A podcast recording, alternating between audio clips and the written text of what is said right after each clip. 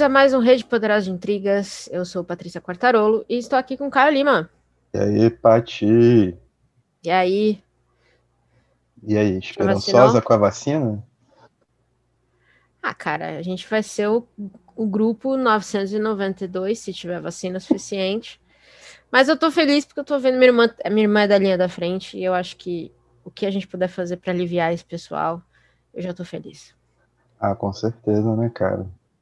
Certeza. Né? Exceto se você for o Caio Castro e estiver ouvindo isso, que foi para Fernando de Noronha passar uns dias, você é um filho da puta. É, né? Como todas as pessoas que estão aglomerando sem necessidade. E... Cara, é. Mas... Fernando de Noronha teve o, a primeira morte. É, o cara foi pescar em área ilegal. Assim, é um combo de babaca, sabe? É impressionante, realmente. Cara, mas eu Não que eu esperasse que... muito de global, mas. Mas eu acho que a gente está entrando numa fase da humanidade hum. e a, a babaquice ela não consegue ser uma coisa só. Você não consegue ser um babaca numa coisa só. Hum. Você é, uma, é um babaca tá. múltiplo, sacou? Eu acho ah, que a gente está ah, descobrindo que a razão humana ela é capaz de aglutinar babaquices ali para uhum, criar um uhum. novo fenômeno histórico que é o brasileiro de 2021. Hum, interessante. Também se aplica ao meu arqui-inimigo eterno, o Neymar. Sim. Fez a festa aqui do lado, em Mangaratiba, né? Era uma festa programada para 500 pessoas. E, tipo, lotou a cidade, movimentou a cidade, porque não são só as pessoas que ele chama. E além é das óbvio. pessoas que precisam trabalhar, né? E conseguem ali, é, dali tirar uma graninha para o sustento. Mas vem jornalista, sabe? Hum. É? Vem uma uhum. galera para Vem o pessoal das marcas que patrocina, vem uma galera toda que, que faz essa, essa máquina girar. E ele mesmo, o Neymar, ele pode se colocar numa redoma de, Tipo, enquanto tá todo mundo montando as coisas, eu só fico aqui fazendo pix, né? Uhum. Distribuindo dinheiro rapidamente. Todo mundo se ferra lá fora. E beleza, tipo, segue a vida, segue o bairro. Eu não é. sei se você chegou a ver uma página no Instagram. Eu não sei como os caras que organizam a página têm saúde mental para isso, mas o nome da página é Brasil Fed Covid. Não, não vi.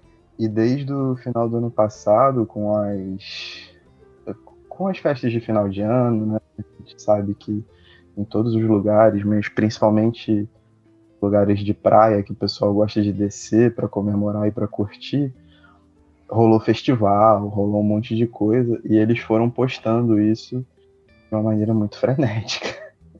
Meu Deus. E cara, te falar, tipo, insano, insano ver o tanto de gente é, sem noção. Teve um vídeo de uma menina falando, gritando no meio de um de uma rave. o pessoal da, das ideias expandidas aí e tal. Hum. Grita, gritando, tipo, Mintuba, porra, Mintuba. Cara, é. Então, tipo, é, parada. 2020 cimentou o meu ranzizismo com a humanidade, realmente. Você é quase a misantropia em pessoa. é, nem filho eu quero ter, porque se for babaca vai ser difícil demais pra saber lidar. Imagina você ter filho e vir youtuber. Não vou conseguir lidar. Não vou. Então, eu vou ficar na Fala minha. isso agora, você queria direcionar minha crítica. Melhor não. Ainda vai me é... causar problema. Vamos falar do que interessa. De coisas que importam, pelo menos agora. Sim, Ou de coisas que podem ajudar a nossa cabeça nesse momento bizarro. Ah, com absoluta certeza. A gente lançou o primeiro episódio de 2021 sobre é, temporada de furacões, o maravilhoso livro da mexicana Fernanda Melchor. Certo? Se você não ouviu, tá perdendo tempo. Puta livro. E modéstia à parte, eu acho que o episódio ficou bom.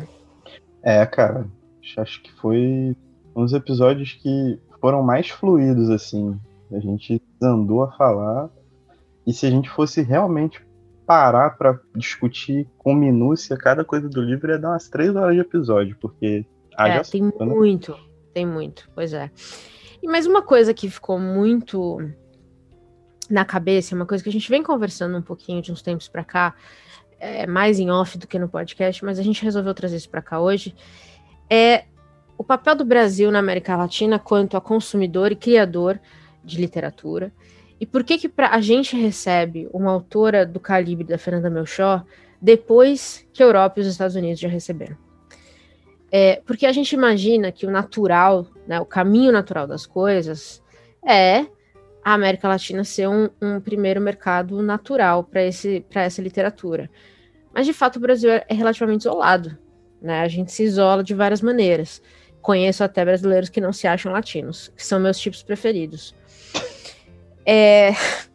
Então, a gente queria ter essa conversa aqui hoje, certo, Caio? Certo, cara. É, eu, eu acho que é muito importante frisar também que o mercado latino-americano é um dos mercados mais inventivos em relação à arte no geral, mas Sim. principalmente em literatura. Só que o que me parece é que a gente fica muito abraçado aos grandes clássicos, né? Incontornáveis, né? Tipo, você não vai conseguir deixar de passar por um jogo da amarelinha da vida, obviamente. Uhum. Né? Você não vai deixar de passar por Borges. Eu acho que uhum. agora surge o, o, o, Bolanho, né? De 2005 para cá, o Bolanho tornou-se uma referência, tornou-se um clássico contemporâneo. Você não vai deixar de passar por esses caras. Mas a questão é que a literatura latino-americana não se restringe apenas a esses caras. Ela é muito mais ampla, muito maior, muito mais vocal, muito mais diversa, inclusive. Então, é. a gente acha muito esquisito esse movimento e a gente vê uma aceleração agora de editoras independentes que vêm publicar aí, principalmente autoras latino-americanas, o que é muito importante. É, e não só muito diversa, mas é muito bizarro que, por exemplo, por exemplo, você falou do, do Borges, do Cortázar, né? A gente tem a, a Samantha Schweblin. Se eu não me engano, os três livros que ela lançou lá fora, os três foram indicados a prêmios. Assim, a mulher parece ser um, uma potência. Aqui saíram só dois livros dela até agora. É, eu, eu fico muito me questionando por que, que isso acontece, né? Por que, que o Brasil espera uma, uma, uma autora desse calibre ir lá para fora para depois vir para cá. Porque ninguém pode dizer mais que é uma questão da tradução, né? É, Não pode ser esse o problema. Acho que seria um grande grande migué. Exato. Exato. Você não pode me dizer que seria mais fácil achar tradutor de inglês do que espanhol. E se essa fosse uma verdade, ia ser vergonhoso completamente eu acho que hoje em dia isso não pode ser mais uma, um argumento factível. E aí me, me preocupa muito isso, porque eu, a gente também vê muito pouco de Brasil lá fora. Eu acho que essa, esse nosso isolamento acabou causando que, quando a gente ouve falar de Brasil lá fora, o pessoal tá falando muito de Machado de Assis, Clarice Lispector. Eu vi uhum. outro dia um youtuber gringo é, que leu Raduan Assar. Ele é um copo de cólera do Raduan Assar, que saiu, se eu não me engano, por uma editora pequena também, lá na gringa. É, o que já é um, um grande alento. Para mim, já é muito interessante ver nomes que vão além de Machado de Assis e Clarice Lispector. Mas eu não acho que existe uma grande variedade de nomes brasileiros saindo do Brasil em matéria de. de... Posso estar errada mas é a impressão que me dá. E é, mais, e é muito bizarro para mim como é mais fácil eu também achar esse tipo de coisa nos Estados Unidos e na Europa do que no resto da América Latina. Você tem é, essa impressão também? Tenho, tenho sim. Houve um papo muito discutido há uns dois ou três anos sobre como a literatura brasileira ela se movia através de tendências uhum. E normalmente essas tendências vinham de uma corrente uh, basicamente estadunidense e europeia, mas muito estadunidense. Então uhum. você, tinha, você tinha no mercado muito mais traduções do inglês para o português do que espanhol para o português. Uhum. E você tinha também uma tentativa de simulação de uma escrita muito europeia barra estadunidense. Então foi quando rolou aquele boom, por exemplo, de autoficção, hum. em que todos os autores parecia que estavam contando, sei lá, tipo, ficou aquela, como diz a Fernanda Marão, que, que me acompanha nesse tipo de, de pesquisa completamente maluca, mas parece que todos os autores tinham, queriam mostrar, tipo, o egão que eles tinham, sabe? O egão da mamãe, assim, tipo. Ai, como eu sou pessoa que é o centro do universo, que não sei o quê. Sendo que, como a gente conversou tempos atrás, a autoficção ela pode te dar possibilidades muito maiores do que isso. Esse motivo uhum. da autoficção, inclusive, foi o que motivou o nosso sexto episódio lá atrás, 18, é. onde a gente desceu o malho na autoficção. Mas então existia muito essa parte de tipo você ter uma literatura que muito conformada no, numa réplica, uh, muito muito da parte inventiva dessa literatura não estava circulando nas grandes editoras. Isso deve uhum. se deve se frisar.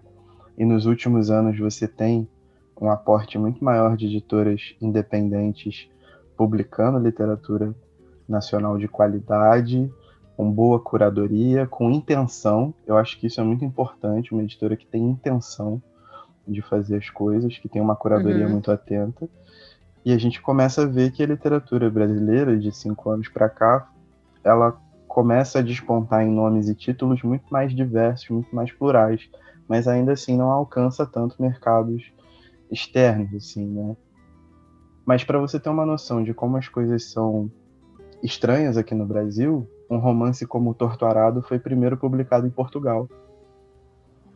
Então, tem, tem várias situações como essa que, que quando é... você para para pensar, não fazem o menor sentido pro, pro leitor, obviamente, né? Claramente que talvez para mercado tenha algum racional que, que a gente não tem alcance e tudo mais, mas é uma, é uma literatura tão. A literatura brasileira ela tem tanto potencial e a gente sabe disso nos livros que a gente mesmo já comentou aqui. Você, a gente já recomenda livro todo mês, a gente tem uma listinha de recomendação. Vira e mexe tem um brasileiro lá. O brasileiro contemporâneo, principalmente, tem um, tem um potencial do cacete de biografias à ficção.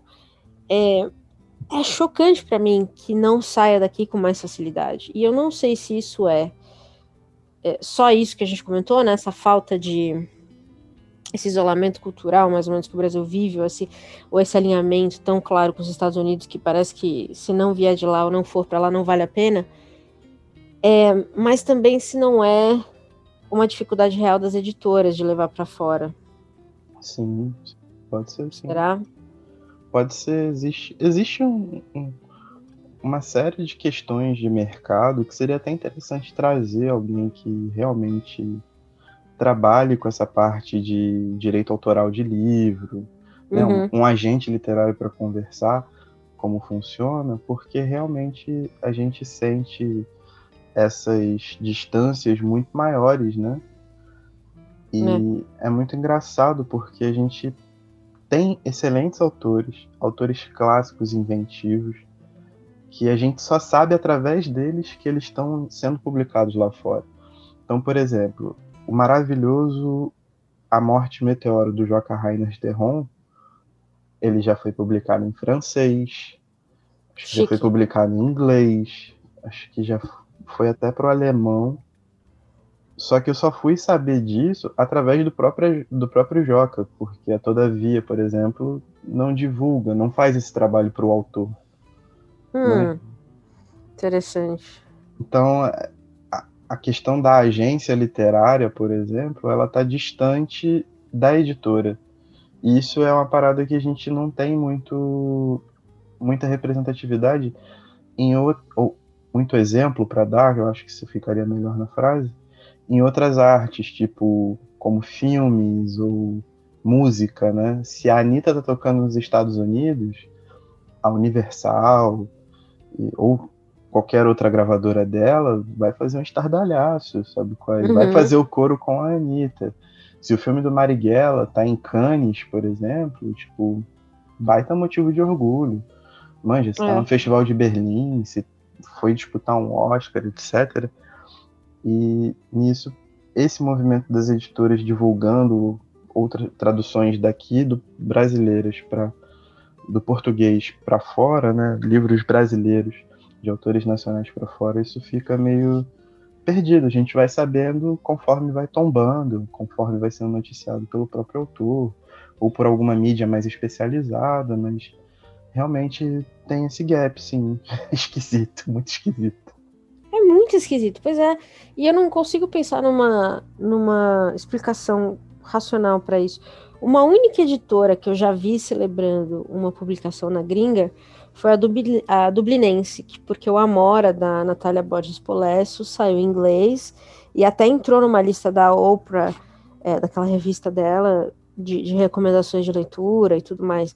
E aí eu vi a Dublinense falando, foi assim que eu soube que foi traduzido também.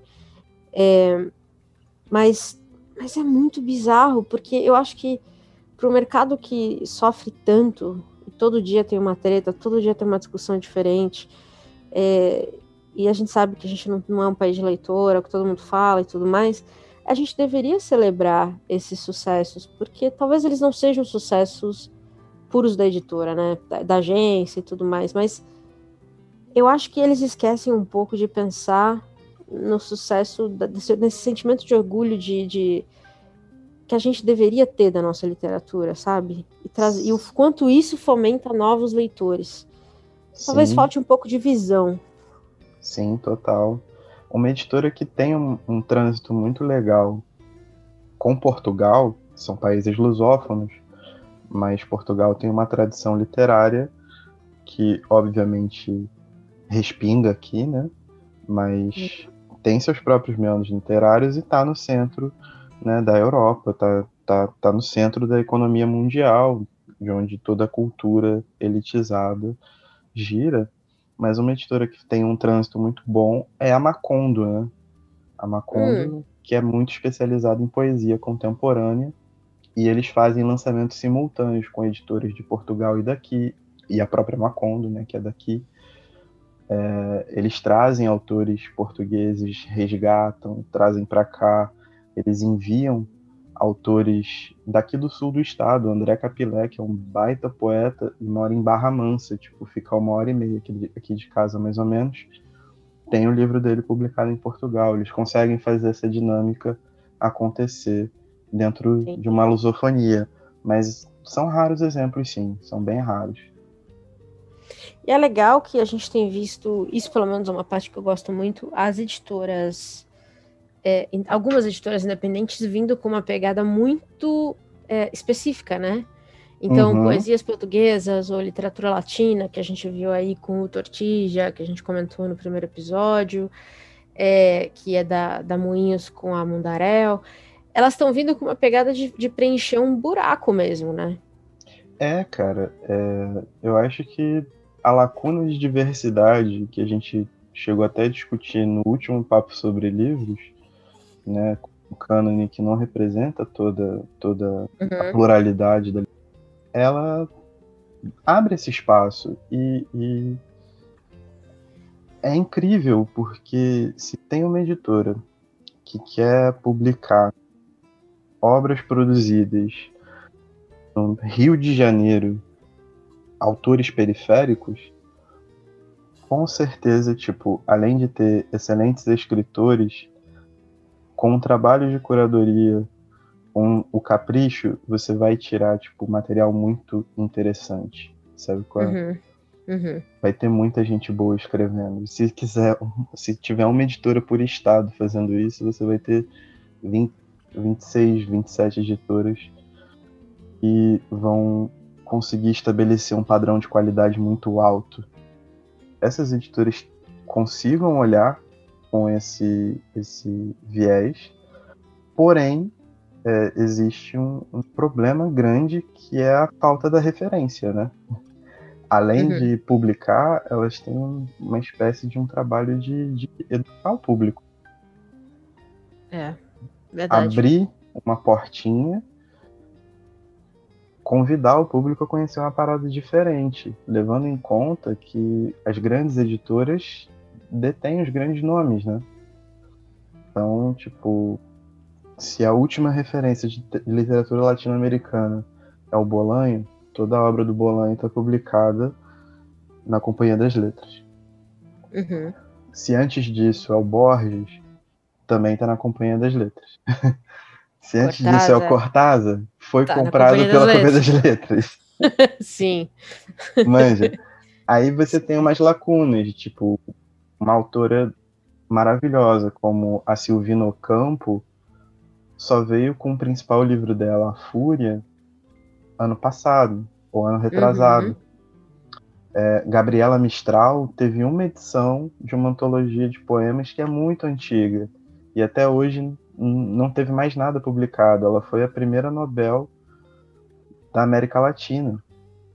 Manja, não é pouca coisa. Vai, escrevia vai pouco. Sair, vai sair Pinardi. É, mas também numa coisa muito interessante que vale a pena a gente falar, que é o financiamento coletivo, né? Que também tem, tem muita editora pequena saindo com isso. É, o financiamento coletivo, eu tenho eu tenho asteriscos para colocar na ideia, mas no ponto de educar o leitor, ele forma esse comprometimento, né?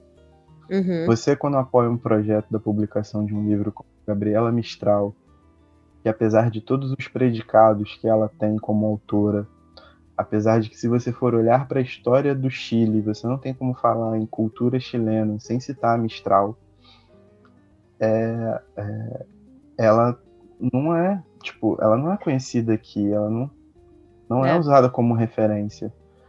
Então, ao apoiar o projeto, você está se comprometendo de alguma forma a conhecer. É. Pelo menos isso, né? É um trabalho de, Pelo menos isso. de formiguinha, mas que parece que está funcionando para muitas editoras. Mas você vê, eu estava vendo, é, parece que esse livro vai sair aí com, com 1.700 exemplares, o que é muito pouco. Muito pouco. E a gente está falando, é o que você falou, eu acho que esse ponto é importantíssimo. A gente está falando de uma Nobel de literatura latino-americana. E 1.700 pessoas compartilharam ou participaram desse projeto só. E a maioria talvez não sabe quem ela é. Sim, e se der mole, por exemplo, uma sessão de poesia, uma livraria, se a Pinard conseguir realmente fazer uma impressão maior e mandar isso, é, pela própria editora, que não é uma editora grande, é, uhum. e pelo próprio nome da, da, Mistral não ser tão difundido, ela vai ficar de lado, mano, e ela vai morfar em muita prateleira. Primeiro que poesia já é um gênero que realmente não vende, é. né? É, tem, essa, tem essa questão, tipo, a gente perde muito, perde muito não olhando para as fronteiras próximas, né, como latino-americanos. E essas editoras que são corajosas em, em assumir essa bronca têm um trabalho duplo mesmo. Né, é, uhum. Além da publicação, além de todo o trâmite de publicação, que é complicado e está ficando cada vez mais caro, e para editoras que aceitam pagar um preço justo para ter, né, para os profissionais que trabalham no círculo do livro, revisor, capista, é, tradutor, etc., é, faz o livro ficar caro. Ainda tem essa questão de você educar o público para você ter saída, senão você está no preju. Legal. O que é muito é. complicado. É demais, demais, demais. E é bizarro, porque o Brasil acaba saindo como aquela tia meio surda no final da rua, que é a última a saber das coisas que acontecem. Sim. Sabe? É, a gente, a gente. É bizarríssimo que a gente não saiba que aqui do lado tem esses autores maravilhosos sendo publica publicados, ao menos que eles saiam em inglês. Eu acho tão bizarro. É, cara, e tipo, assim, com todo respeito, não desqualificando a, a, a poesia da Rupi Kaur, por exemplo. Mas você tem a Alejandra Pizarnik aqui, que tem uma poesia completamente comprometida com questões feministas, uma poesia completamente comprometida com esse olhar para dentro, de como ela se enxerga como mulher no mundo. Em alguns termos, isso chega a ser bastante sombrio, inclusive. E, tipo, a Relicário foi quem trouxe a Pizarnik para cá. Box maravilhoso, inclusive. Eu acho que ela fez. A princípio, ela fez tipo 100 edições do box que estava saindo num preço bem interessante. Era um box com os dois livros mais famosos da Pizarnik, que estava saindo a 79 reais, alguma coisa assim. Uhum. E sobrou, tá ligado? Eu dei dois de presente do Sério? primeiro lote. Sobrou. E a, e a Pizarnik é fantástica, mano. Tipo, é uma altura assim que você lê, tipo. Você fica meio pirado, que, que a dureza não é fácil ler. Mas ela é magnífica, magnífica. E ela é muito importante para todo esse círculo geracional de Borges, de Bioy, Cortázar. Todo mundo conhece, sacou? ela estava ali fazendo crítica literária em cima das obras desses caras, conversando com esses caras. A gente sabe muito pouco. Então, tipo, a gente tá atrás, bem atrás. Muito, é. Muito atrás. E é, a gente está atrás nos clássicos, né? Então, se a gente pensar, e no contemporâneo, a gente está ainda correndo atrás do prejuízo. Então, tem, tem muito ainda para a gente dar conta, né? Sim, sim. Mas o bom é que está chegando. Está chegando, antes tarde do que uhum. nunca. Faz parte da vida. Entendeu? E a gente pode tirar um pouco desse tempo perdido, focar um pouco em, em, em em conhecer essas novidades, que faz bem. Eu sempre ressalto aqui também como ler literatura contemporânea faz bem, é uhum. bom. Cara, eu vou te falar sim, a minha opinião de que literatura latino-americana, no geral, caribenha junto, é, é uma das literaturas mais inventivas do mundo, se não a mais inventiva do mundo. São muitos recursos, são muitos recursos que começam, tipo, que têm origem aqui, sabe quais são exportados, são muitos.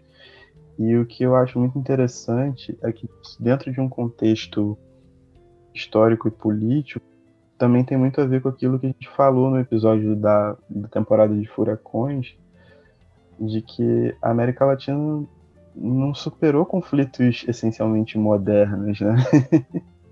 Não, pois é, não. Então, a, a, a, discussão que existe na Europa, por exemplo, sobre o que é real, realidade, sabe qual é, os pontos de vista mudam o mundo, que não sei o quê. O autor latino-americano, quando traz esse debate para cá, e ele é muito ciente, muito perspicaz para fazer essa análise, porque também tem latino-americano viajado achando que é europeu. Mas, tipo, quando você tem esse debate feito de forma séria, eu acho que, tipo, o livro ganha um corpo, né? Seja uma ficção, um livro de poemas, um, uma biografia, como o Lira Neto fez com Castelo, que a gente se amarrou. Puta merda, demais. Sabe? Mas quando ele traz esses, esses conflitos para cá e ele espelha essas questões que fazem parte de um contexto histórico, social, político e, e, e consegue ambientar isso, pô, o livro ganha um peso que, que não tem como, sabe? É? Tipo, é muito diferente. E em relação à literatura por si só, existe muita inventividade na América Latina para fazer esse tipo de coisa. Muita, muita, muita, muita, muita. Então, tipo, eu sou assim um aficionado por pesquisar autores perdidos, por buscar nem que seja PDF mesmo de, hum. de alguns livros que ainda não foram publicados aqui, que provavelmente não vão ser nem tão cedo, ainda mais agora com essa retração muito grande do mercado. Uhum. eu acho que, tipo, vale, vale a pena vezes mil, assim. É uma recomendação fortíssima para que todos leiam mais literatura latino-americana. É, a gente falou isso também. Vou, a gente tá referenciando muito o episódio da, da Fernanda Melchor, porque foi o mais recente, foi de onde a gente começou a discutir mais esse assunto. Mas a, a, a literatura contemporânea da América Latina também é uma literatura sobre nós. Eu acho que é aí que o brasileiro às vezes se perde, né? A gente mesmo fez os paralelos, né, no episódio sobre como daria para reconhecer um cantinho do Brasil no livro. E eu tenho essa sensação com muito da literatura latino-americana. Eu acho que. Eu já conversei sobre isso com, com algumas pessoas, mas eu tenho essa sensação muito forte de que, diferente de outros lugares no mundo, existe sim uma sensação de latinidade, sabe? Uma. Eu não vou dizer uma identidade, mas existe um reconhecimento. Que é algo muito diferente, por exemplo, do que acontece na Europa. Você não vai de um país para outro e sente que está em casa não. Às vezes, mesmo, dentro dos Estados Unidos mesmo, esse sentimento também não existe. É, e na África não existe por conta do, né, de todas as tretas que causaram lá. Sim. A América Latina existe isso. Eu saio do Brasil, eu me sinto em casa. E você fala que você é brasileiro e é, é divertidíssimo isso. Quando você está fora do Brasil e fala que é brasileiro na América Latina. Eu sinto que a latinidade ela é real. Se você estiver aberta para ela, ela é real, ela existe. Mas eu sinto que o Brasil não está aberto a ela, sabe? É, e eu não estou falando de questões políticas, eu não estou nem falando tanto de. Né, da, da, pataquada que a gente vê hoje em questões de governo, eu estou falando em questões culturais. Eu acho que a gente esquece muito que a nossa história é o espelho da história da, da América Espanhola. E existe até um poema, vou ver se eu coloco no nosso site, que fala sobre isso. Fala que o, a bota da opressão é a mesma. Nós temos a mesma bota da opressão que os nossos é, hermanos, para ser sincera. Total. Então, a, as nossas histórias são muito iguais. A opressão, a pobreza, o colonialismo, a violência é, são muito parecidos. Então, você lê o livro do próprio 2666 do Bolanho. É um livro que, se você me falasse que se passava em Osasco, eu ia acreditar. Sim. Manja? Sim, total. Muito. muito. Pirituba. Você entendeu? Uma cidade de interior paulista que seja mais industrializada, tipo São José, Campinas, Exato. Ribeirão. É. é isso. Então, assim, eu acho que a gente tá tão afastado, é, e a gente, eu vou dizer num, total, né? Óbvio que existem exceções, não precisem nos lembrar disso, mas eu acho que num total o Brasil tá tão afastado culturalmente da América Latina que a gente esquece certos pontos cruciais nessa na caminhada que a gente deveria dar junto sabe? Nós somos muito mais fortes juntos do que separados. E isso é muito real em um estado do tamanho que é a América Latina e o Caribe, que sofreram tanto com o colonialismo, com a violência, com a pobreza, com tudo isso que eu falei. Sim. Mas a gente segue afastado, né? A gente segue, e eu acho que a gente tem uma tendência também a cada vez mais, né, tentando se colocar dentro de uma uma condição de disputa, essa disputa com o primeiro mundo, essa coisa toda que ficou uhum. nos últimos 20, 30 anos, né? E que o Brasil tem país precisa só fazer a coisa certa. Essa balela liberal toda. É...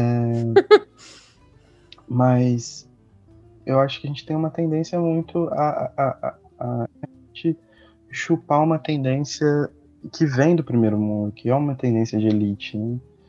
E isso é muito grave, porque economicamente o Brasil é um país muito mais portentoso do que qualquer outro país da América Latina. Então acho que isso gera um, uma espécie de confusão, sabe? Uhum. Uma, uma questão meio. Acho que buga o cérebro de algumas pessoas em relação à posição do Brasil no mundo acho que com esse episódio das, das vacinas, inclusive, insumos, IFA e essa coisa toda, eu acho que serviu para muita gente se tocar o que, que o Brasil é no mundo, né? Pois é. Mas acho que tem muito essa parada. E até puxando um pouco de sugar esses fenômenos que acontecem primeiro nos Estados Unidos e na Europa, mas principalmente nos Estados Unidos, para puxar para cá, eu tava lendo uma entrevista da Valéria Luizelli, que ela é uma autora mexicana. Uhum. Eu estava lendo uma entrevista dela em que ela estava dizendo que o Bolanho ele reinseriu na Europa e nos Estados Unidos a literatura latino-americana. Hum.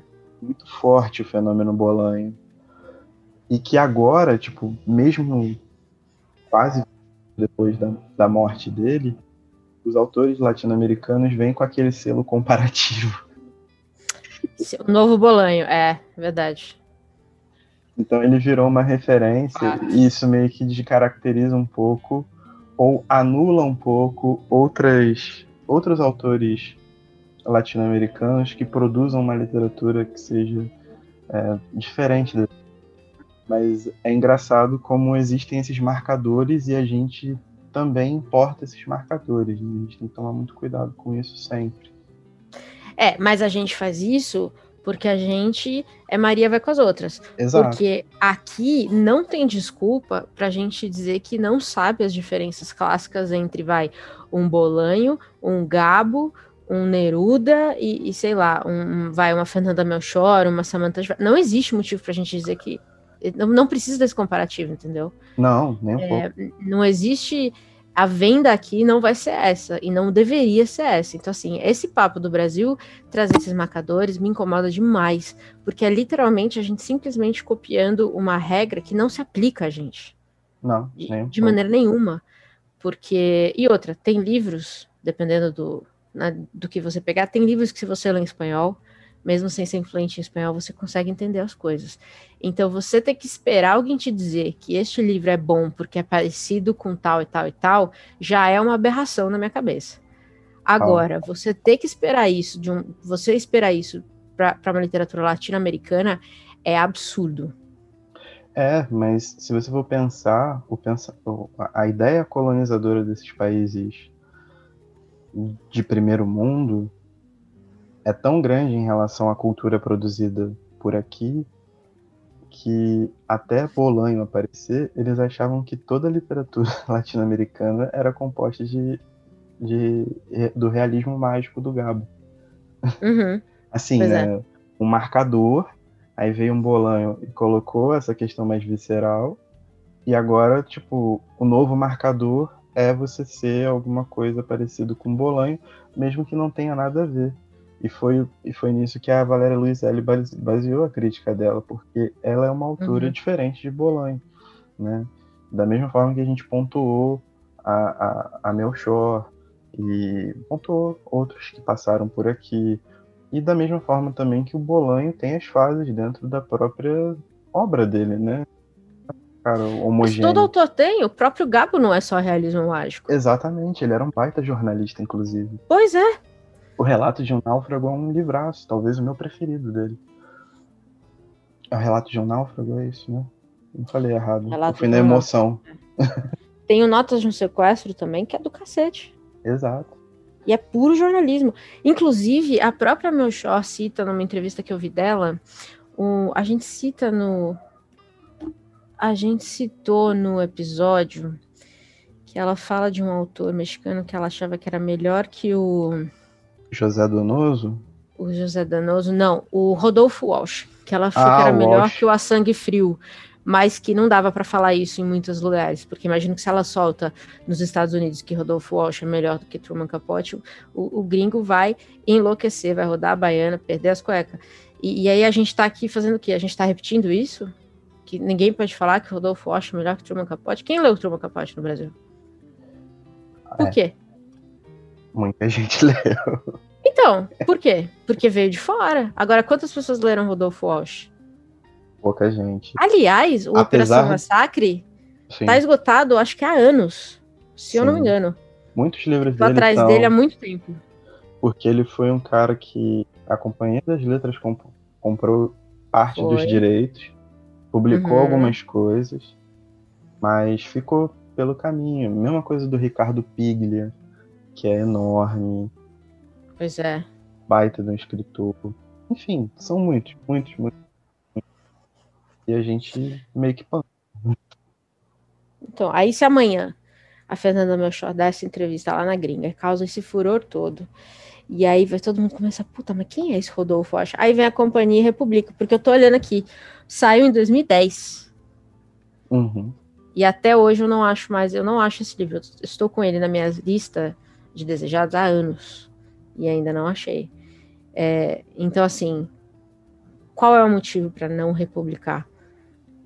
O que, que o mercado busca que não está olhando para isso? Ou o quanto a editora espera do mercado para decidir o que vai publicar? O que também é muito estranho, né? Essa decisão. A editora vai pautar alguma coisa. É, então. Aí quando eu falo sobre linha editorial e, e o quanto isso é importante, no meu ver, para uma editora, uhum. a gente tem um exemplo que a gente vai falar mais para o meio do ano, que é sobre a entrada em domínio público da obra do Orwell. Hum. Porque são nove, dez editoras publicando A Revolução dos Bichos em 1984. É. No mesmo ano, ao mesmo tempo. Assim, muito bom. Eu sou super a favor de ter traduções diferentes, em tempos diferentes, textos diferentes, feitas por pessoas diferentes. Acho isso massa, porque tradução ela não é uma ciência exata. Né? Ao longo uhum. do tempo, algumas coisas vão ganhando, vão ganhando importância, etc. Isso só acrescenta ao todo da obra. Mas, tipo, nove, dez editoras publicando ao mesmo tempo isso é surreal. Enquanto você tem autores fantásticos que não conseguem um mínimo para entrar no mercado. Sacou? Enquanto você tem um Torturado que, se não fosse uma publicação em Portugal, não teria sido enxergado é. pela Todavia aqui. Sacou? E veja, nem é a maior editora do país. Nem é. Quando você olha essa movimentação, claro, eu, eu vou deixar muito claro aqui que eu, pelo menos, não sou uma profissional do mercado. Então, claro que a gente deve perder algumas nuances aí nessa conversa, por não entender muito bem o lado, todos, saber as nuances de todos os lados. Mas aí a gente falando como pessoas que leem e que estão inseridas nesse mercado de alguma forma, né? Considerando que a gente trabalha muito próximo é, de livreiros ou mesmo de editoras, dependendo da situação. Mas, Mas é gente, bizarro a gente também tem, tipo, direito de colocar. Questionar. É, colocar as nossas questões, a nossa observação. Tipo, já que podcast se tornou esse veículo tão direto, né? Tão afamado e cresceu tanto, que pelo menos assim, chegue alguém e fale pra gente, ah não, gente, olha só, 10 editoras têm necessidade de publicar obra por causa disso, disso, disso e disso. Ah, vou continuar não concordando? Vou. Mas eu vou. Beleza, tipo, eu vou aceitar o ponto, já vai estar tá publicado mesmo, então tá aí, joga para frente. E aí tem uma outra questão importante também, que é um mercado que depende de domínio público para publicação. Exato. Exato. aí é outro problema, que é tem pelo menos nessa lista de editoras aí publicando Orwell, tem pelo menos duas que eu sei que só publica livros que caem em domínio público porque não podem entrar na batalha de direitos autorais. Então, assim, aí é uma outra questão que a gente tem. Ou seja, essas editoras não vão poder trazer essas vozes novas. Sim. Mas o que, que elas estão fazendo com essas vozes, aspas, antigas? Eu já comentei aqui sobre meu bife com a Nova Fronteira? já comentei? Já. Então, então, eu fico louca, porque assim, é um puta livro, é a única edição disponível, a única tradução disponível hoje no Brasil, e os caras não se deram ao trabalho de fazer uma tradução recente. E o livro está em domínio público não se deram ao trabalho de fazer uma nova tradução, a tradução é de 1940, e traduzir os nomes próprios. Então você tá lendo lá o cara descrevendo, né, o gueto, tal, a favela, o povo pobre, que ele falava muito de pobre, e aí tá lá, puta, aquele cara ali sentado, você vê que ele tá passando fome, e aí chega João e Ricardo. Agora, eu tô em Londres ou eu tô em Pirituba? Já me perdi. Entendeu? Esse é o problema de uma tradução porca. É, e alguns fenômenos também que parece que são bem estranhos, que é sobre você entender as referências do tempo e o quanto essas referências são capazes de durar. Porque acho que ano passado, ano retrasado, o... lançaram acho que duas ou três traduções novas de crime e castigo. Uhum. Cara, você tem uma tradução de referência que é do Paulo Bezerra, e ela é recente, ela é atual. Que é da 34. É, que é da 34. O tá. Paulo Bezerra é um, é um gênio, Eu já cansei de elogiar ele aqui. Sabe? É? E ele tá ali, tipo, pronto, preparado, atual e super elogiado, premiado, etc. Então, tipo, se você quer criar um mercado saudável, você não precisa colocar esse tipo de concorrência no mercado. Porque a sua tradução não vai ser melhor do que a do Paulo Bezerra. por, me por, melhor que seja a sua intenção, brother, tipo, respeita o mercado, sabe qual é? Tipo, respeita o espaço de outra editora que teve o cuidado, que teve um acordo, que teve uma espécie de, de inovação, de, de, de pulo do gato, do que quer que seja, de fazer esse compêndio de obras da, de toda a ficção do Dostoiévski, botar os grandes romances na mão do melhor tradutor possível. Uhum. Sacou? Acho que abrir concorrência nesse nível é mais você, tipo, gastar ficha à toa. Esse é o grande problema para mim. é, eu acho que para mim o que isso mostra, principalmente essas edições do Orwell, o que mostra para mim é que a gente tem um público leitor dividido entre os leitores que vão realmente pesquisar sobre isso e os leitores que vão aceitar uma capa bonita e o livro que receber. Entendeu? Eu não tô nem falando de preço, porque eu entendo muito bem você não, que, não puder comprar um livro de 58 reais e aí vem um de 18, que é o mesmo livro, a, a, a Revolução dos Bichos, mesmo livro. Você vai pegar o de 18. É, mas eu acho que a gente é um, um, um país de leitores imaturos que não vão pesquisar a fundo a importância da tradução, a importância da editora que está por trás, a importância do trabalho como um todo. Pô, tem editora fazendo a Revolução dos Bichos com os três paquinhos felizes. Sim. Mas e... os porquinhos são psicóticos. E, tem... e o choque? E o choque que o leitor vai levar? E agora que eu tô lembrando de cabeça, que tem editora que tem dois selos do mesmo grupo editorial estão lançando os mesmos livros. Então, é bizarro, você entende? Porque aí a gente não está educando ou ajudando o leitor. Não é só uma questão de você ter mais escolha, que é o, é o que o capitalismo faz, né? O que todo mundo falaria, ai não, aí deixa o leitor escolher. Falei, claro, tem isso. Mas tem uma questão muito importante ali de qualidade, que a gente está deixando passar em nome de. Ah, tá em domínio público, todo mundo pode fazer. Tá é, bom, mano. se tu dá direito, pode fazer, mas não é o que a gente vê. Exatamente. A gente, tá, a gente não tá cuidando do próprio mercado, e em consequência disso, a gente tá desperdiçando tipo, a chance de trazer autores novos, próximos, e teriam como ponto de partida uma de cara, sem, sem perder muito tempo, uma questão de identificação de público e de, e de educação para a literatura, assim, mais uhum. importante do que você escolher qual das 10 edições disponíveis no mercado de A Revolução dos Bichos pegar ou ficar brigando, porque lá o Ipes traduziu como a Revolução dos Bichos, mas é Animals Farm, então a Fazenda dos Animais. Mas tem gente que colocou a Fazenda dos Animais e não Fazenda dos Animais.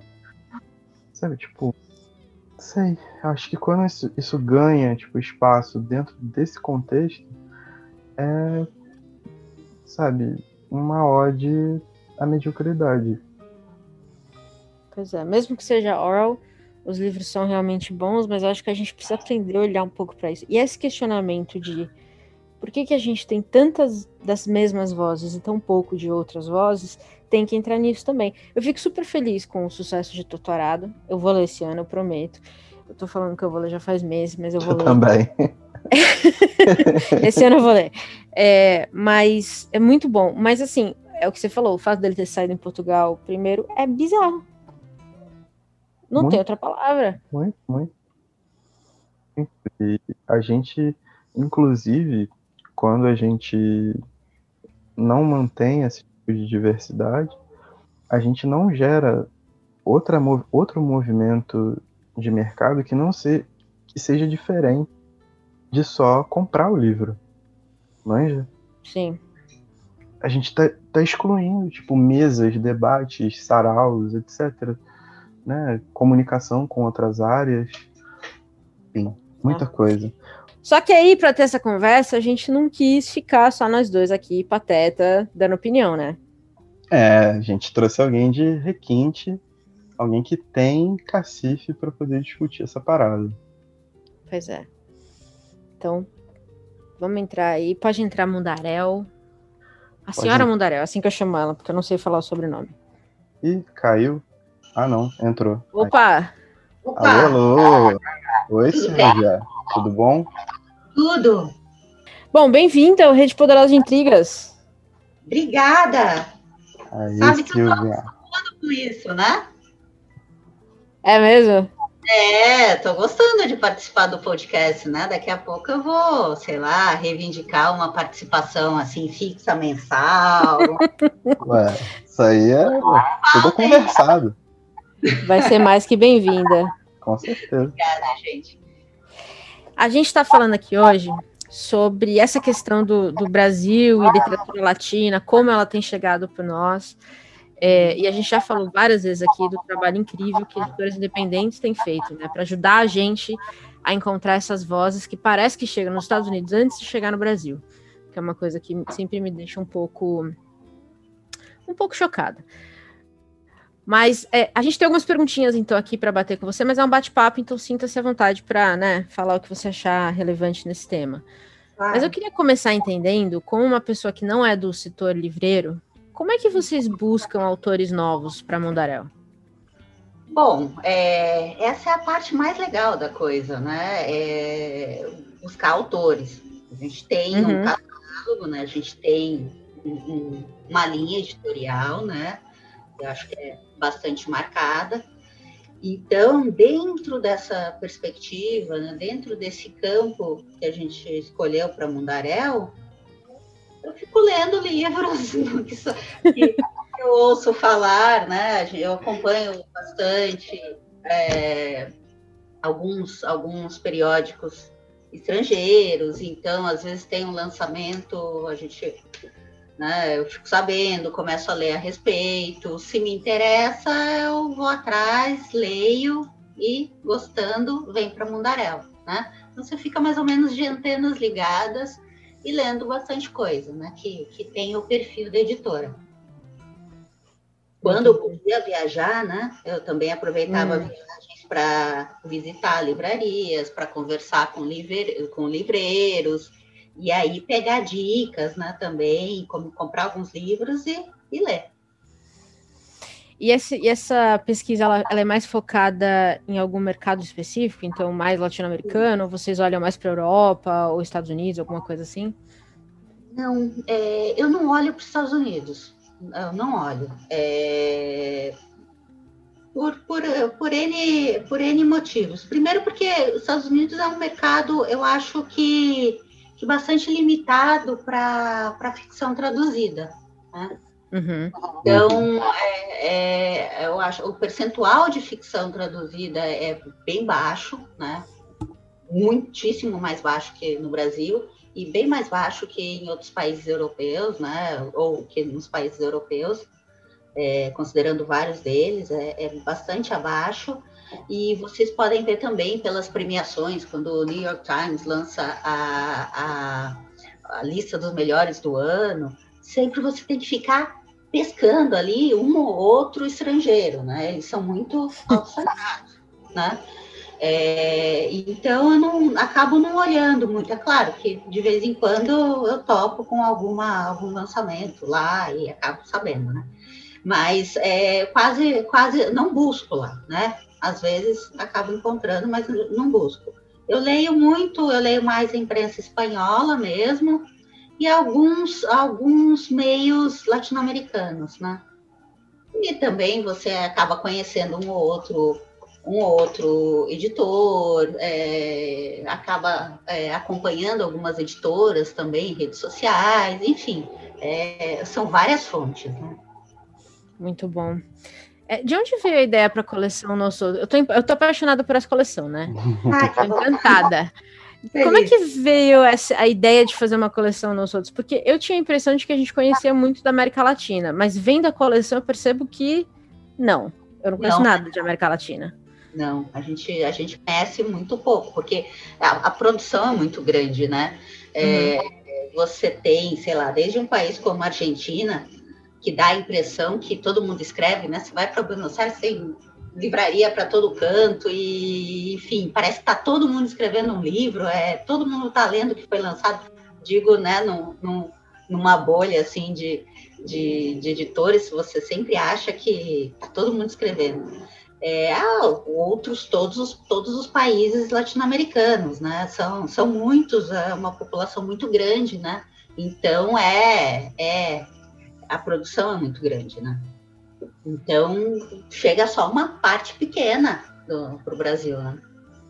É, alguma tem... alguma ideia de por que chega uma parte tão pequena? Aqui a gente estava discutindo isso agora há pouco desse isolamento brasileiro na nossa visão. Mas você tem algum diagnóstico que você imagina por que, que chega tão pouco aqui? Porque está aqui do lado, né? Então, na contramão da mundaréu, né?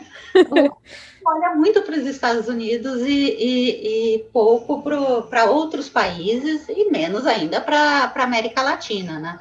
Eu acho que por muito tempo uh, o Brasil fez questão de não olhar para a América Latina, né? Não se identificar. A gente teve um período, acho que foi isso foi mais é, exacerbado, né? Uns anos atrás. Então, sei lá, parece é como meio como o cinema nacional, né? Certo descrédito, um pezinho atrás, né? É, sei lá, não sei como explicar, mas assim, a, a gente tem uma influência muito grande do, dos Estados Unidos e se volta muito para os Estados Unidos, né? Então é comum você você você vê algum lançamento de livro e vê assim aquele selinho, a lista do New York Times, best-seller nos, nos, Stados Unidos, o clube do livro da, da, daquela apresentadora, né? Enfim. É a americana que o diga. É, merda. Sabe, né? Que bomba. Você viu o estrago que pode causar, né? Sim. E a gente olha muito para os Estados Unidos, então acaba num, é, nunca vi uma pesquisa a esse respeito, mas se você considerar os, os lançamentos traduzidos no Brasil, certamente a imensa maioria é americano, né, norte-americano. É, mesmo para a Inglaterra, eu acho que proporcionalmente a gente olha pouco, né, para outros países, né, para a França, para a Alemanha. A Alemanha tem consideravelmente pouca coisa, né? É, então, uhum. então é isso. O que eu acho que está balançando muito, um pouco essa, essa balança, mas fazendo aqui uma ressalva, né? Claro, a, a companhia sempre teve lançamentos de, de, de, outros países, né? Sempre teve uma, uma, uma boa coleção, um ótimo catálogo, embora mais canônico, né? Mais Uhum. Já estava estabelecido, consolidado, né? Então, enfim, a Estação Liberdade, né? Também é um trabalho é, valiosíssimo, porque eles investiram muito, né? Em, em Japão, Coreia, coisas que também, né? Não, não vinham para cá. Então, você tinha essas exceções, mas eu acho que o que está mudando o, o, um pouco esse perfil, um pouco, são as editoras menores, né? as editoras Sim. chamadas independentes que ninguém sabe muito bem o que é isso, mas né, eu estou começando a chamar de editoras pequenas. Né? Também, também é um critério questionável, mas é, é mais claro. Né? E por quê? Porque você não tem, né, muitas vezes, acesso aos grandes best-sellers, aos livros mais concorridos, tá? então você tem que ir na, na, ah, não, por, por caminhos menos óbvios, né? Então a gente acaba trazendo coisas mais, mais diferentes mesmo.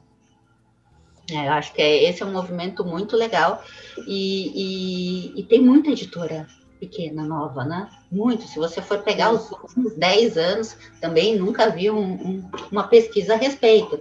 Mas eu acho que surgiram, assim, muitas, muitas editoras e continuam a surgir.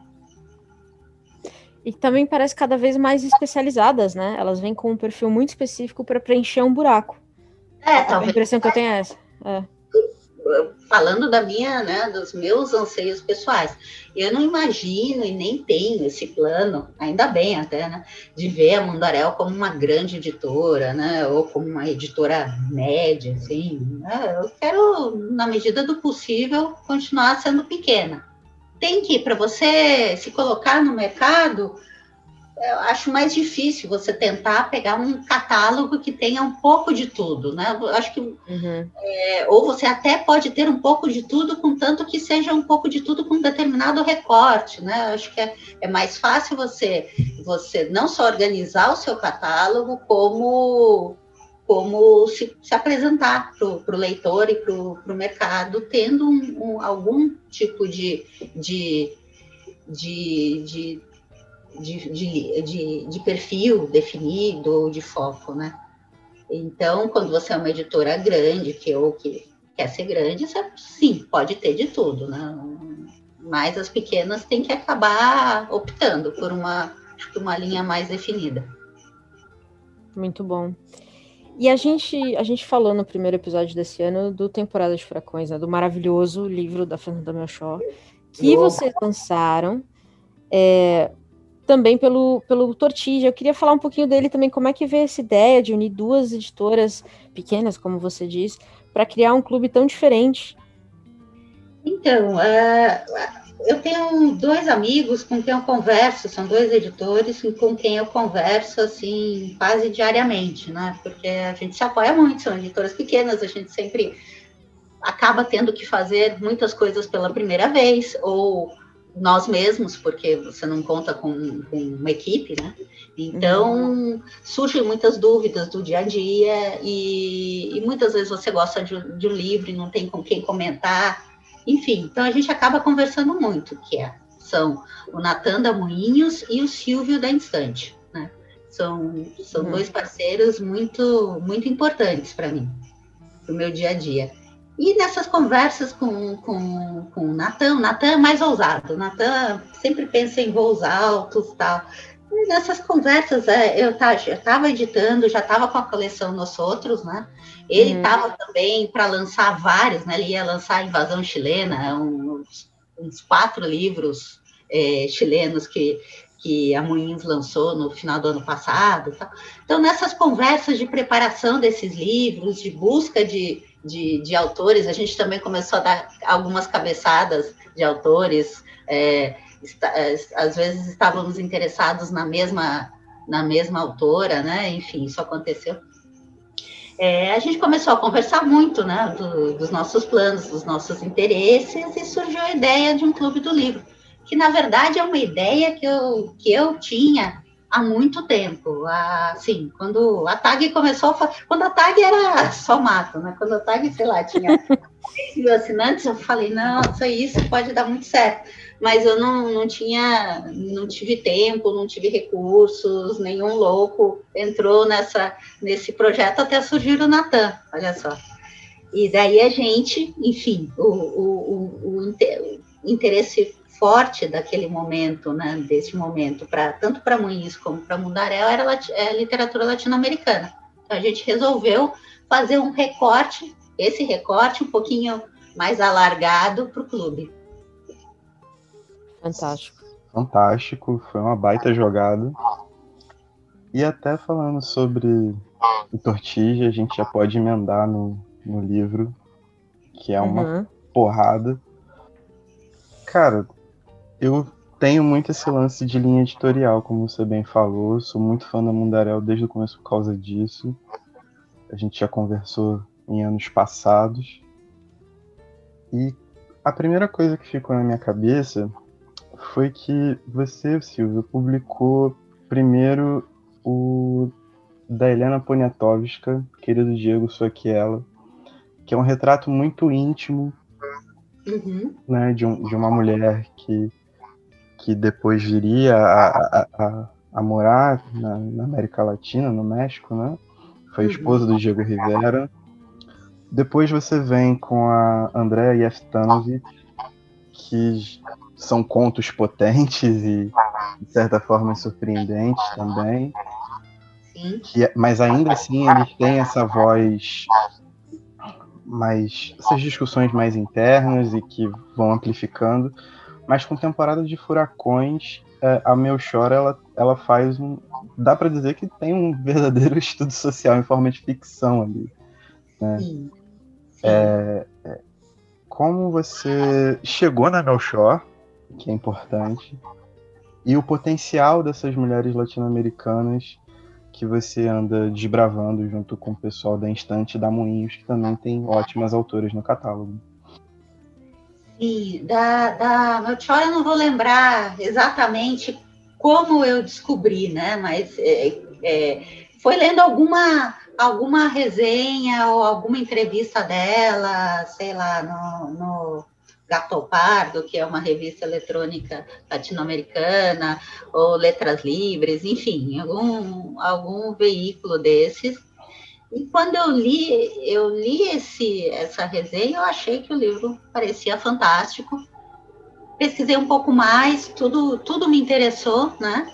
E fui atrás, fui descobrir é, quem era o agente né, dela para poder ler o livro. E isso eu lembro que foi ano passado, um pouco antes da Feira de Frankfurt, eu, eu fui ano passado, então foi lá por setembro.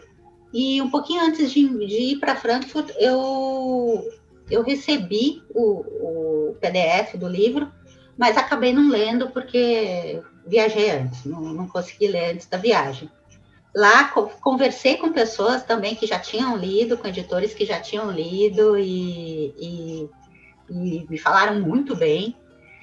Quando eu voltei, assim que eu voltei para o Brasil, eu li e fechei imediatamente, porque esse foi um livro que ganhou, me ganhou assim, sem dúvidas, é, sempre tem livros que você gosta muito, mas você não sabe exatamente se seu público também vai gostar tanto quanto você, ou se, ah, é nesse momento, porque você já está com, sei lá, alguns livros encaminhados, você segura um pouquinho para contratar depois. Né? Então, às vezes, sempre tem essas dúvidas, né? Ou você está indecisa entre dois, três livros, tá? Com a Melchior, não. Eu li, eu tive que que falar com a Vilas Boas, né, com a Suzana Vilas Boas, que era, que era a gente que representava, que representa a Melchior aqui no Brasil, né? E a gente fechou assim muito rápido, porque esse livro não, eu não tive, não tive dúvidas. Não, não tem como, é um colosso, né, cara? Não, e, e eu gosto muito do diálogo, enfim, da força do livro, a estrutura dele, enfim, gosto de tudo isso, né? É, mas eu gosto muito do diálogo que ele faz com a. Embora ele seja um livro totalmente contemporâneo, né, bastante contemporâneo, né, é uma poderia sair num jornal mexicano, é, aliás saiu, né, a, a, a, ideia original veio de uma notícia de jornal. É, por outro lado, eu sinto um diálogo com uma, com uma tradição latino-americana, é, de livros mais, né, com, com um enfoque ou com uma consideração social, com uma, com uma busca de uma realidade latino-americana. Sim. Então, eu, eu, eu, gostei muito disso. Né? E, e, ele faz isso de, de maneira é, brilhante, sem ser panfletário, sem ser paternalista, sem nada disso. Né? Nada, nenhuma dessas críticas que você costuma ouvir de uma, a uma literatura mais é, atenta socialmente, né? Não, nada se aplica a esse livro. Né? Não, ele é simplesmente um, um tipo. ele fica ali numa estantezinha dele. E é muito engraçado que existe um. Parece que existe, né? Pelo que a gente consegue acompanhar, uma tendência de autores latino-americanos que tentam é, trazer para a contemporaneidade essa questão uh, também né, de toda a mística latino-americana, toda a cultura, a mitologia latino-americana. No Ralfon já tinha bastante disso, né, no Luto, quando ele acaba visitando uma, uma evidente e tal. Sim, sim. E é, eu, eu enxergo particularmente que é, é um debate, eu comento muito isso com a parte, de que são debates que, que não morrem, não vão morrer enquanto as coisas não avançarem. Mas como, como editora, uhum. como uma pessoa que tem esse trabalho de, de, de, trazer livros e publicar e tem essa, essa intenção com latinos, como você enxerga essa nova cena desse debate na América Latina e é, como você enxerga essa nova cepa de novos autores né, não tão novos assim, mas que a gente acaba descobrindo e que são relativamente jovens, né? Sim, sim. É, bom, eu acho que agora, talvez, isso é tudo chute, gente, mas eu acho que talvez essa geração, essa geração que foi surgindo, né, começo dos, dos anos 2000 ou, ou 2000 entrados, é, talvez esteja mais confortável para administrar e lidar com, com o patrimônio, né, que é a literatura latino-americana. Se você teve um momento de grande entusiasmo pela literatura latino-americana, é, o que foi ótimo, né, para dar acesso a, a, leitores no mundo todo a essa literatura. É, por outro lado, é óbvio que isso foi usado comercialmente, né, e consequentemente simplificado, é, banalizado, né, é, alargado. Né? Então, o boom é isso. Foi um momento muito bom da literatura latino-americana, foi essencial para você botar em outro palco né, essa literatura, para você fazer europeus lerem é, é, Garcia Marques, Carlos Fuentes e, e, e outros, é, como para você fazer brasileiros também ler esses autores, né? Ou, ou até o, o Vargas Llosa fala numa, numa entrevista que ele foi conhecer, não sei se era o Carlos Fontes, o Fuentes, o Gabo, o Cortázar, em Paris, ou enfim, na Europa, porque os livros não viajavam da Colômbia até o Peru, né? Eles faziam um caminho transatlântico, né? Então, é, eu acho que, que o boom foi essencial para esse, esse reconhecimento, esse autointeresse e interesse também é, mundial. Mas é óbvio, né? Daí você começa a colar a, o selinho de realismo mágico em todos os lugares e, e manipular né, esse, esse, essas características, é, banalizá-las, vulgarizá-las, e, e, talvez até tem, não, não esgotaram, mas enfim, usaram muito, e depois acho que você teve uma geração, né, talvez nos anos 90, né, que era uma geração, o Bolanho fala um pouco disso, ah, bom, estou falando com um especialista em Bolanho, né. Eu sou religioso, não sou especialista, não. Eu, é, o Bolanho tem um pouco, tem umas entrevistas em que ele fala, ele, enfim, ele volta a Borges, né? Ele dá um passinho Sim. atrás, é, e ele é muito crítico, Bolanha, Bolanha é ótimo, as entrevistas são ótimas, mas ele é, ele é bastante ácido né, com, com, com essa tradição. Talvez pela proximidade, talvez porque você é, era uma geração ainda muito próxima, né? Você pensa que, que o Garcia Marques ainda estava vivo escrevendo, todo, todo mundo. Vargas Llosa continua, mas enfim, naquela época todo mundo estava aí ainda, né, nativa, então era uma coisa muito próxima. Você tem que matar seus pais simbolicamente, né? Então, eu acho que talvez essa geração atual esteja mais confortável para para firmar sua identidade sem ter, sem que seja em oposição ou em negação a, a, ao mundo, né? É, talvez, eu acho que eu vi uma reportagem que dizem que é uma geração de órfãos, né? Não tenho pai, então não tem que se preocupar. Essa é uma boa, é uma boa, um bom tom para uma pergunta que eu queria fazer, se você puder falar, obviamente, Silvia, mas o que, que tem, o que, que, tem nos planos da Mundarel para 2021? Tem uma palhinha que você pode dar para gente? Olha, eu posso dizer que é... Bom, digamos que a gente vai editar um segundo livro de, de alguns autores de que, que a gente já editou e de que a gente gosta muito, né? É, as negociações ainda não estão 100% fechadas, mas já estão, estão, digamos, apalavradas em alguns casos. Então, a gente vai editar alguns novos livros de alguns dos nossos autores, né, da nós outros. É... O meu Melchior é uma delas, né? Opa! Aí sim. Temos aqui uma bomba com exclusividade. Queremos muito. Você acompanha só aqui, no Rede Só aqui, só aqui. Meu Deus. e a gente também, como parte da tortilha, é, digamos que vamos cruzar o Atlântico. Fica a pista. É, o Tortija, toda vez que vai lançar, foram lançar o livro agora o próximo, foi todo um mistério. Eu vi a galera, a pessoa tinha. Eu tava comentando, pensando o que, que ia ser o livro, eu e a Ju, que a gente tá. Eu e a Ju estamos piradas no Tortija, né? Ah, e eu tava passando mal para saber qual era o próximo livro, eu não tinha nem ideia, porque vocês estão trazendo uns livros totalmente fora, eu diria, do que o pessoal tá esperando até agora, pelo que eu vi, né? Meu show foi um, e o próximo também vai ser um livro bem fora da caixa, né? Podemos dizer isso? Sim, sim, é, justamente, é, né? É uma, é uma autora equatoriana, então, que temos o Equador aqui, né? Além de um, de um livro chamado Equador também, que eu já ouvi falar dele aqui na. No... Nossa Senhora! Escrito por um português. Escrito por um português. Esse não, é por uma equatoriana de verdade. Muito bom. Então, Pior novela mexicana que eu já li. É, os programas em que vocês criticam muito alguns livros são muito bons, viu? Vocês deveriam fazer mais.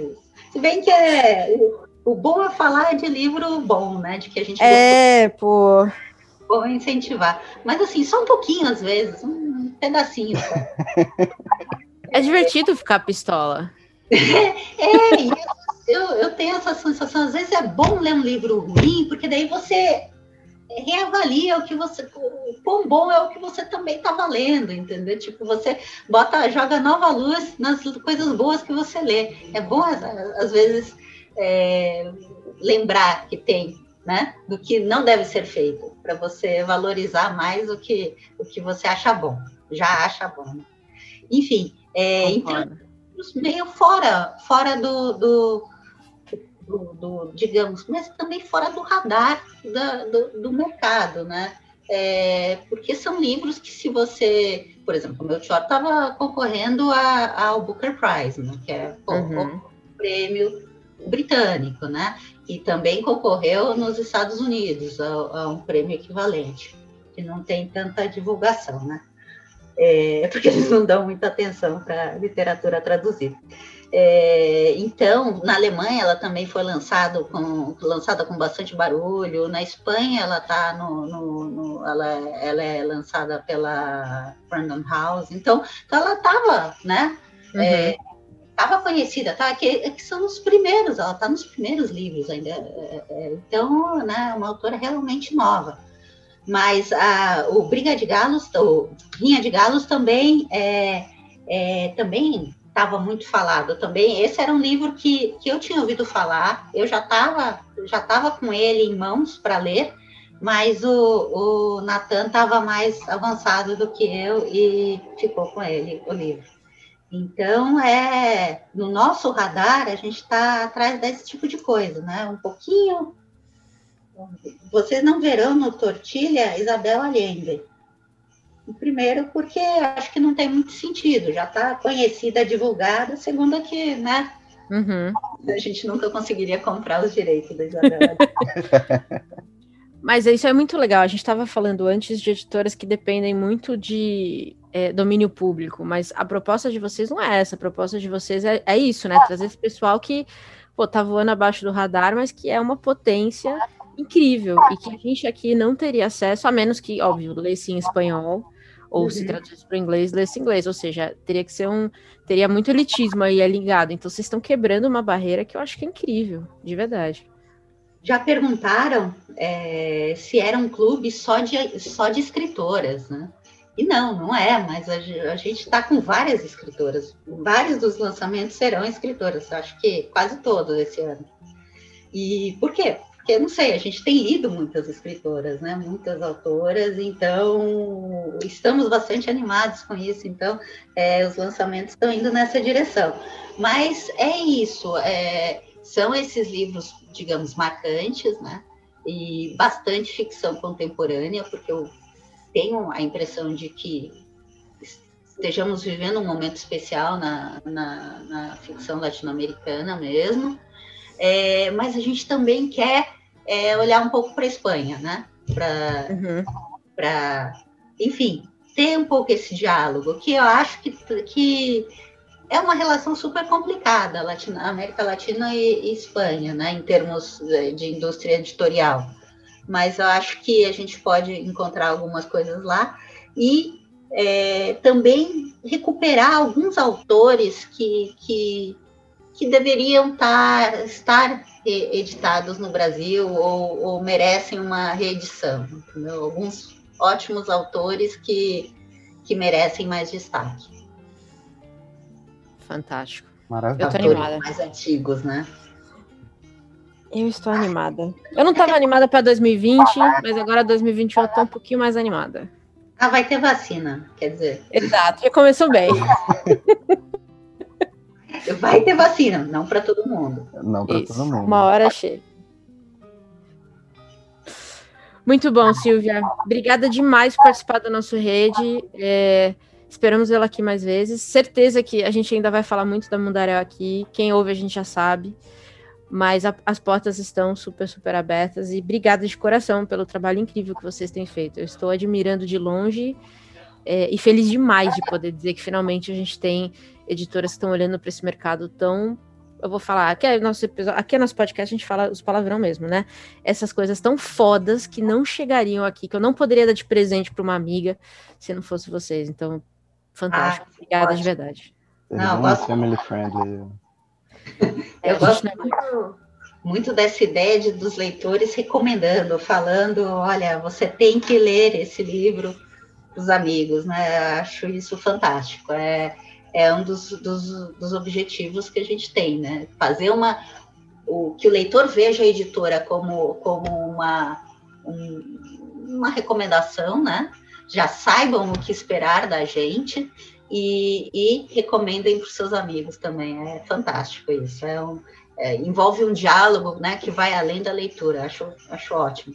E eu gosto muito do podcast de vocês, né? Eu gosto eu gosto dos livros que vocês leem, eu gosto muito do, do, do ambiente informal, mas sem ser, digamos, é, acho que vocês vão a fundo nos livros. Eu gosto muito das séries, Mastodontes foi ótimo, acompanhei inteira. E ah, nossa, cara, eu não estava errado. é. Inclusive, temporada de furacões, eh, para mim, já vai entrar direto no cânone. Já, primeiro Rapaz, livro do ano já foi. Já. Primeiro livro do ano, que jeito de começar. Eu também já tenho, um, já tenho um livro favorito do ano. Não vou falar qual é, mas já, já tenho também. Estava pensando nisso hoje. Pô, esse com certeza vai ficar até dezembro. Muito bom. Muito bom. Acho que temos um bate-papo super importante aqui. A gente não quer que essa conversa se encerre, então, se você segue o Rede Poderosa nas redes, o Caio, o Poderoso Resumão, Rede de Intrigas, a Mundarel, a Silvia, continua falando com a gente, então, né? Sobre o que, que você acha que é relevante para a literatura latino-americana chegar mais no Brasil e vice-versa, acho que a gente pode dizer, né? Ah, e outra coisa, é... por último, né? É... nós temos, acompanhe nossas redes sociais do Tortilha, é, Tortilha Livros Boa. e Editora Mundarel. É, nós dialogamos bastante através das redes. Agora a gente criou um livro para os assinantes anuais da Tortilha e o pessoal já entrou e está falando bastante. Acho que vai ser uma conversa muito produtiva. É, é ótimo é, saber o que pensa o leitor. Muito bom. É, quem não assinou Tortilha, se você ouviu dois episódios nossos, esses dois últimos, e ainda não se convenceu, você está errado, porque é um, talvez o clube mais divertido do momento que eu tenha visto. Ah, vamos eu assino vários porque eu tenho, eu tenho completa falta de noção. Mas esse é, esse é o mais legal, até. É o que eu mais estou ansiosa para receber livro novo. De verdade. Ah, que, que, fico muito feliz. Gente, obrigada, obrigada, Caio, Pati. É, até a próxima. A gente que agradece, Silvia, e fica sempre o um lembrete para todo mundo para apoiar editoras independentes. Exatamente. Principalmente as que têm um processo de curadoria tão cuidadoso, tão caprichado como a Mundaré. A gente tem que puxar saco de alguém, né? É, ou isso, ou tu vai aprender espanhol para poder ler os livros. Ainda mais o da Mel Short, que deve ter sido uma tarefa, tarefa fácil é. de traduzir, né? É isso. Vai ter que ser poliglota para conseguir ler tudo. Exatamente. Ou você apoia as editoras ou a gente tá ferrado. Muito bom. Recado tá dado? tá dado. E tchau. Tchau.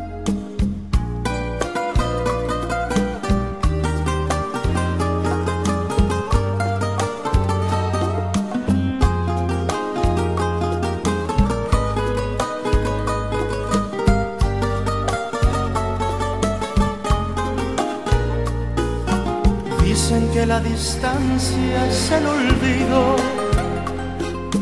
pero yo no consigo esa razón, porque yo seguiré siendo el cautivo de los caprichos de tu corazón. Supiste esclarecer mis pensamientos, me diste la verdad que yo soñé ahuyentaste de mí los sufrimientos en la primera noche que te amé. Hoy mi playa se viste de amargura, porque tu barca tiene que partir a cruzar otros mares de locura. Cuida que no naufraguen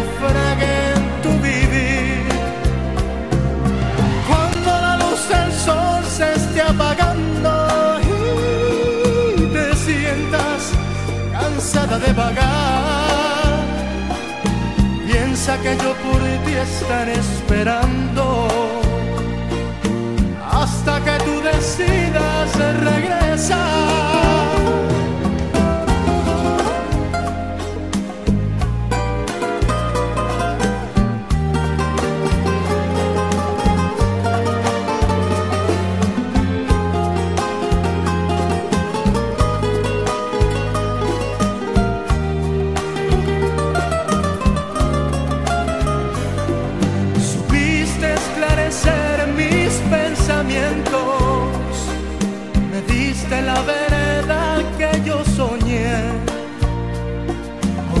Ahuyentaste de mí los sufrimientos en la primera noche que te amé. Hoy mi playa se viste de amargura porque tu barca tiene que partir a cruzar otros mares de locura. Cuida que no naufrague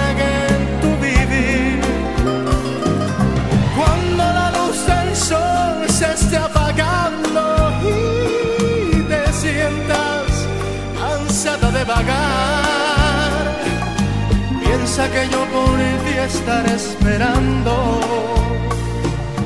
hasta que tú decidas regresar.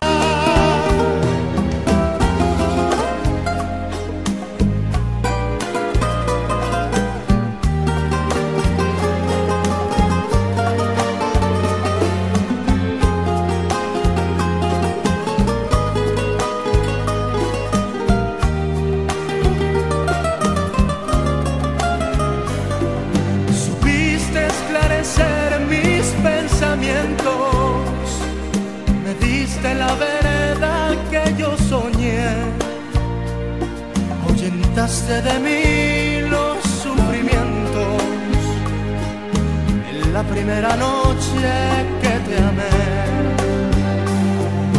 Hoy mi playa se viste de amargura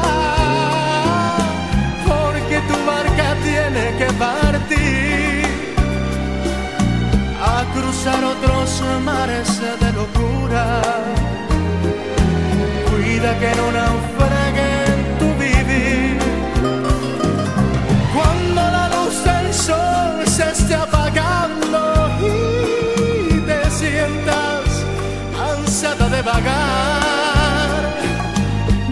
que yo por ti estaré esperando